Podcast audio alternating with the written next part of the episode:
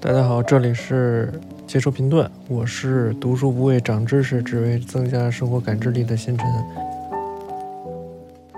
有一段时间没有更新了啊，因为这个众所周知的原因，前一段时间确实，呃，也是感染了这个奥密克戎，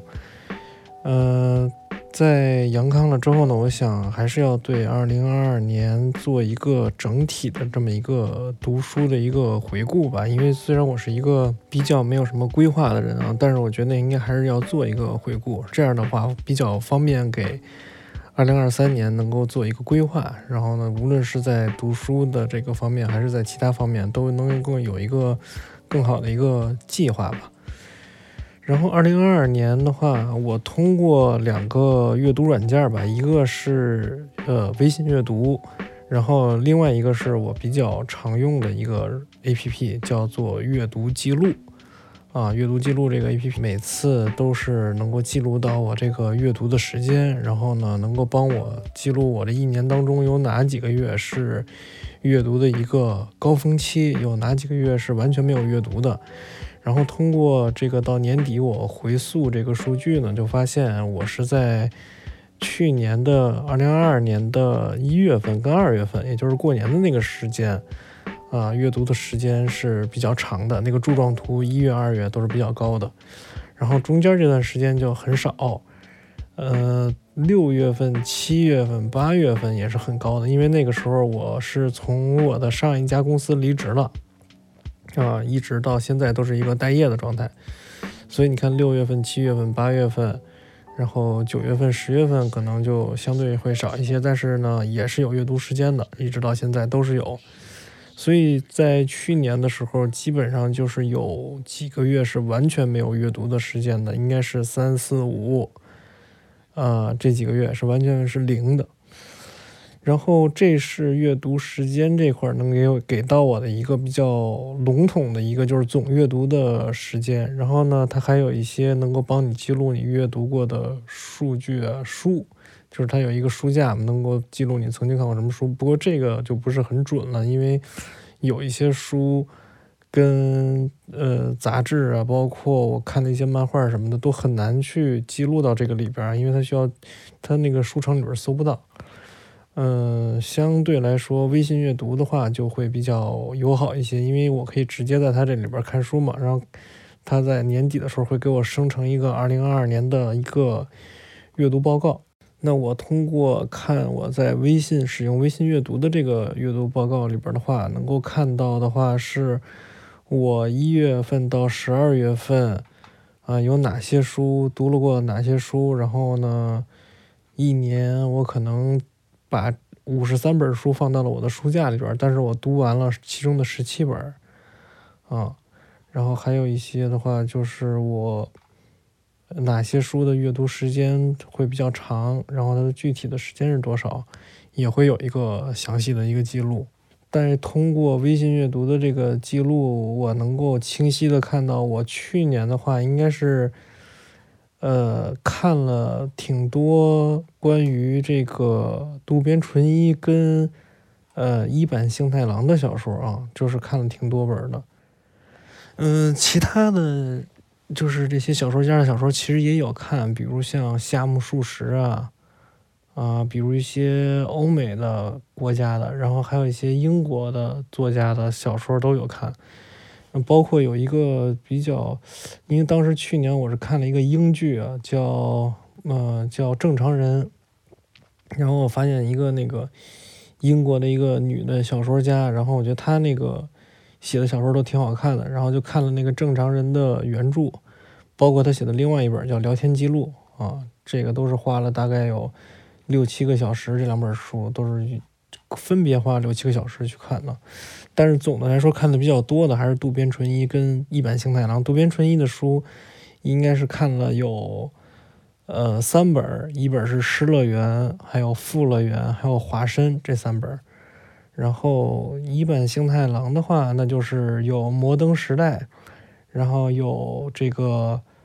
欧爸爸》，还有《白兔》啊，那还有《汽油生活》这四本，哎，不对，五本，还有一本《华丽人生》，对。然后我是觉得，通过对他们两个的作品的阅读，对去年的作品阅读的话，我觉得他们俩的书基本上我已经不用再看太多了。对他们俩的风格，我已经能够完全的了解了。我个人还是很喜欢一坂幸太郎的这种创作风格的，因为我觉得他的创作风格特别适合那种。没有什么阅读习惯的人也能够看进去，就是平时没有什么阅读习惯的人也会很喜欢一坂幸太郎。这也是为什么他的书能够很容易的翻拍成电影啊。就是我觉得编剧也会很喜欢他的小说，就是他的里边的文字，他里边的故事情节都很有画面感，都很有电影感啊。然后渡边淳一的话，我觉得他就是他真的是。你能够通过他的文字能够看出来，他在成为作家之前是一个医生啊，就是他，尤其是在写这个《富乐园》，就是讲一些老年人夕，呃，就是夕阳红，就住在那个公寓里边一些老关于老年人的性，关于老年人的爱啊的这些故事，然后以及他在一些小说里边提到的一些医学知识啊，你就能够明显的感受到，而且我觉得渡边淳一。这个作者啊，就是这个作者，他在网上其实有很多人对他的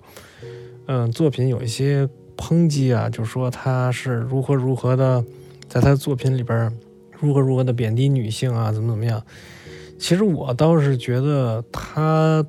的作品里边，他是很注重女性的这个角色的，而且他能够很细微的把一些女性的感受。然后包括一些情感的感受、心态的变化，都能够描写的特别的好。而且我记得特别清楚，《化身》那个那本书啊，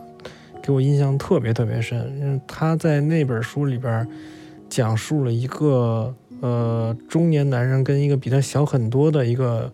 女孩子恋爱，然后到最后这个女孩子成熟，成为了一个店长，自己想就要去追寻自己的生活，整个这个女孩蜕变的这么一个过程。就是在这蜕变的过程中，他每一步都描写的非常的入木三分，而且让你觉得，确实这个女孩好像就是你身边当中你会见过这这样的人啊。所以去年的话，应该在小说这个部分看的最多的就是这两个人了，然后或多或少也看了一些别的作家的书，但是说实话，你要要现在让我再去想。有什么能够让我特别记忆犹新的？好像我都已经想不起来了。当然，除了我在节目中已经给大家推荐过的，比如说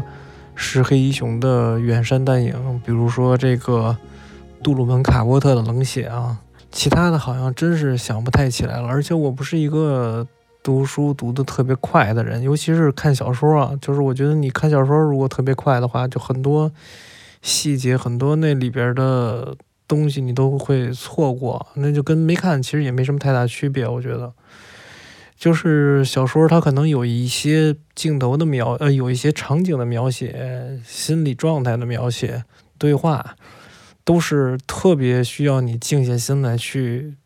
就是去体体会的啊。所以我看书不是一个特别快的人，就是通过这个数据上也能够看得出来，就是基本上一本书可能得看。最短最短可能也得看三四个小时吧一次，然后长的话六七个小时。我刚才看了一眼我那个数据，就化身那本书的话，我看了有十四个小时。我看一下是吧？哦，不是，我刚才看了一眼数据，这个化身这本书的话，我看了十一个小时四十一分钟，那是快十二个小时了。所以我看书确实是特别慢，然后一年可能也就是能看个二十多本吧。二十多本的话，那你就是差不多和十二个月，十二个月二十多本的话，你就是一个月看两本书呗。看到二十四本差不多，能能看到二十四本，然后就差不多和一个月看两本，那就是两个星期一本书差不多。嗯，因为你平时还要上班，还要工作什么的，然后有一段时间也没。完全没有时间去看书，这部分就是纯文学或者说纯小说这部分。然后另外还有一部分，其实就是就我个人比较喜欢的漫画，无论是日本漫画还是欧洲漫画，就是还有一部分时间跟精力。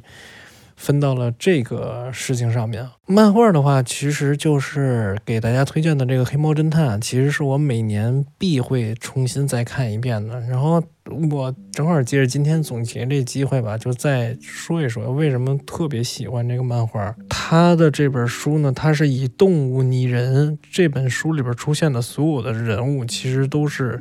动物的形式出现的，包括这个主人公啊，就是这个黑猫侦探。它都是一个猫嘛，对吧？然后它整个这个都是在动物的形象出现的，所以我觉得它特别的妙，就是把人都是按照动物的形形象出现，然后本身咱们所生活的这个世界也是一个动物世界嘛。而且黑猫侦探的作画特别好，我觉得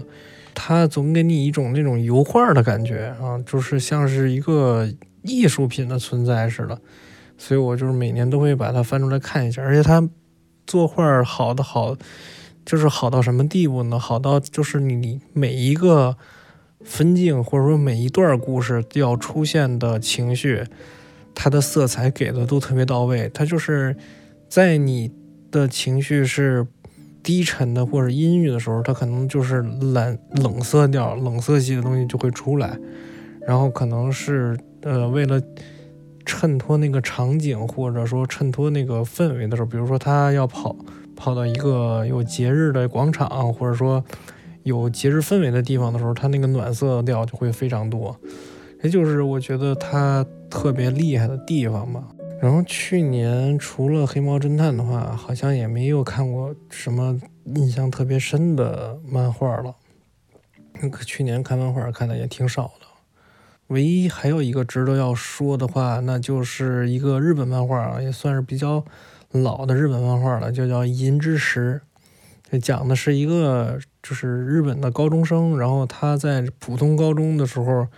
呃，卷的太厉害了，不堪重负，不想在普通高中再读下去了，然后就去了一个农业高中啊，去了一个日本的农业高中。然后他发现鹤立鸡群，自己的学习都是这些农家孩子子弟没法比的。但是呢，他的身体条件、身体素质跟这些农家孩子也没法比。他去了农业高中之后，他得适应农业高中的这种生活，比如说他得养鸡呀、养牛啊、照顾马呀，是吧？然后呢，就是各种这种体力活啊，每天都很早起来要去收鸡蛋什么的，这还挺有意思的。然后，嗯。就是你能够通过这个漫画，能够感受到这种日本的农业高中的这种整个的这么一个生活作息啊，这么一个流程什么的。而且我觉得这个漫画还挺，真的挺正能量的。就是它让人觉得，就是在这种日常生活当中，你付出劳动之后，再去进行一些思考，然后你的生活就会有改善啊。这是给我的一个感觉。其他的就是跟我们家小孩一起看了好多绘本吧，啊，也给他买了很多绘本。然后在这个过程中，我自己也看了一些他的绘本。我印象当中比较深的一个绘本就是我给他买了一个绘本，然后那个绘本叫《世界上最大的蛋糕》啊。然后这里边有三个人物啊，一个是狐狸啊，一个是兔子，还有一个乌龟。然后呢，每次呢，就是这个狐狸跟兔子做完一件事之后，就这件事已经做完了。然后那乌龟特别慢的过来说：“我错过了什么？”然后那本书的最后一页，兔子跟狐狸把这个盛大的派对办完了。然后呢，他们在路边摆那一个橘子汁儿，就摆了一个汽水摊儿。然后乌龟过来说：“我错过了什么？”然后他们说：“这次你没有错过，我请你喝这个汽水。”就是你会感觉，就是这里边其实虽然是给孩子看的啊，但是这里边其实还是有很多值得玩味的地方吧啊，大概就这么多。然后二零二二年其实也，你要这么去想的话，其实真的也没看太多的书，而且也是按照自己之前一如既往的这种节奏来的。二零二三年其实是想。提升一下吧，提升一下自己阅读的速度，逼自己一把，看看能不能多读几本书啊，争取能够一周读完一本吧。因为根据我的这个数据上来看的话，如果我六七个小时能读完一本书的话，一周我每天抽出一小时的时间来看书的话，一周差不多也就能读完了。但是你要真的想把所有的东西都读透，或者说能够讲出来的话，可能确实得需要两周的时间。